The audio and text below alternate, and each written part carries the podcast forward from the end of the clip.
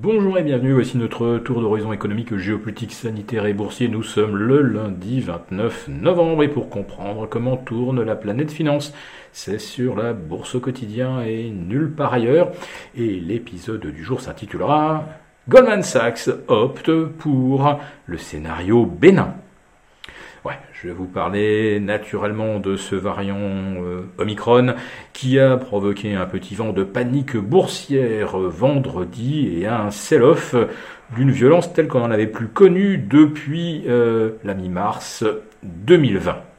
Alors, les médias ne parlent plus que de ça, on peut même dire presque en boucle, et moins on sait plus on parle, c'est un petit peu comme euh, euh, d'habitude, avec euh, des avis qui se télescopent. Alors, ce qui semble avoir le plus perturbé et inquiété les marchés, c'est lorsqu'ils ont découvert que les, personnes identifiées comme porteuses du variant Omicron, alors qui proviendrait de l'Afrique du Sud, mais on n'en est pas si sûr que ça, peu importe d'ailleurs sa provenance, le problème, euh, c'est qu'il aurait transpercé la couverture euh, vaccinale avec le euh, traitement à base de souche Wuhan, et pas seulement pour des personnes double vaccinées qui étaient sur le point de faire la troisième dose, non.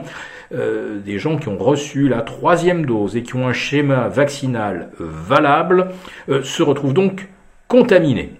Ce qui signifierait donc euh, que si ce variant devait supplanter le, variant Delta, eh bien, euh, toutes les injections que les gens ont reçues ne serviraient plus à grand-chose.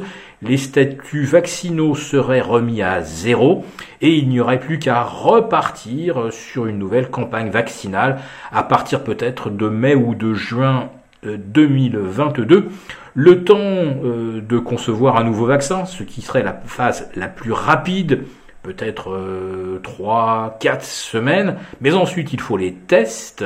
Alors des tests en double aveugle, avec, euh, comme on dit, un bras recevant un placebo et un bras euh, recevant le nouveau traitement. Et ensuite il faut mettre en production. Donc tout ça en faisant très très très vite, euh, ça nous mettrait au mois de mai 2022. Et puis il y a euh, peut-être euh, la vision la plus, euh, la plus rassurante, celle que Goldman Sachs a l'air de privilégier, à savoir que bah, dans n'importe quelle évolution virale, plus les virus mutent, plus ils sont contagieux naturellement, mais moins ils sont euh, virulents en quelque sorte, c'est-à-dire agressifs contre l'organisme et encore moins mortels.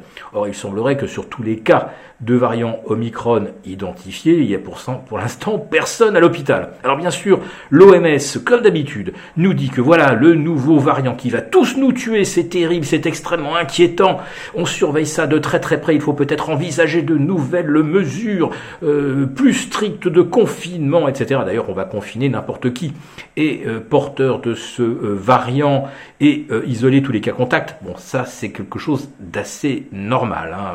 je ne je n'ai aucun euh, aucune objection. Euh, mais en tout cas, le discours de l'OMS se veut, lui, euh, extrêmement alarmiste, contrairement à, Goldman Sachs. Et puis, bah, les marchés ont-ils raison de craindre qu'un nouveau variant puisse provoquer un nouveau confinement de l'économie, un gros ralentissement Eh bien, Goldman Sachs estime que dans le pire des cas, euh, on aura peut-être un petit trou d'air de 2% euh, sur le rythme de croissance actuel. Alors en France, on est, enfin paraît-il, au-delà de 6, donc 6 moins 2 égale 4 ça resterait quelque chose de quand même euh, relativement acceptable. Et puis surtout, eh bien, que s'est-il passé sur les marchés avec la vague 3 et la vague 4 On devait tous mourir euh, il y a eu des confinements, c'est vrai, euh, en France notamment, ce qui nous a plombé littéralement le premier et le deuxième trimestre. Heureusement, on s'est rattrapé au troisième. Mais bon, d'autres pays n'ont pas confiné comme la France. Leur croissance a été très peu affectée en réalité. Et les marchés, alors là, eux, mais pas du tout. Regardez, est-ce que, est-ce que vous vous souvenez euh, boursièrement de la correction du troisième, de la troisième vague, de la correction de la quatrième vague, qui aurait laissé des souvenirs brûlants, incandescents euh, pour les investisseurs? Ben non. Euh, lors des deux précédentes vagues, les marchés ont continué de progresser et à partir d'avril 2021, ils ont enchaîné les records les uns derrière les autres, ce qui fut le cas naturellement du S&P, du CAC 40 Global Return, à tel point qu'on en est maintenant à 67 records annuels, et euh, finalement après le trou d'air de vendredi, bien les tendances haussières, euh, elles ont été un petit peu abîmées, on a eu très peur avec le VIX qui a fait une embardée de plus 50%, mais a-t-on pour autant invalidé la tendance haussière? Pour l'instant, c'est trop tôt pour le dire. Alors c'est vrai que vendredi, oui, on s'est fait peur parce que euh, on était sur des sommets, puis d'un seul coup, cette rupture avec un gros gap de moins 3, moins 4% à peu près partout, ça rappelait beaucoup la séance du 22 février 2020 où on était au sommet, puis d'un seul coup, on a plongé et derrière on ne s'est jamais redressé.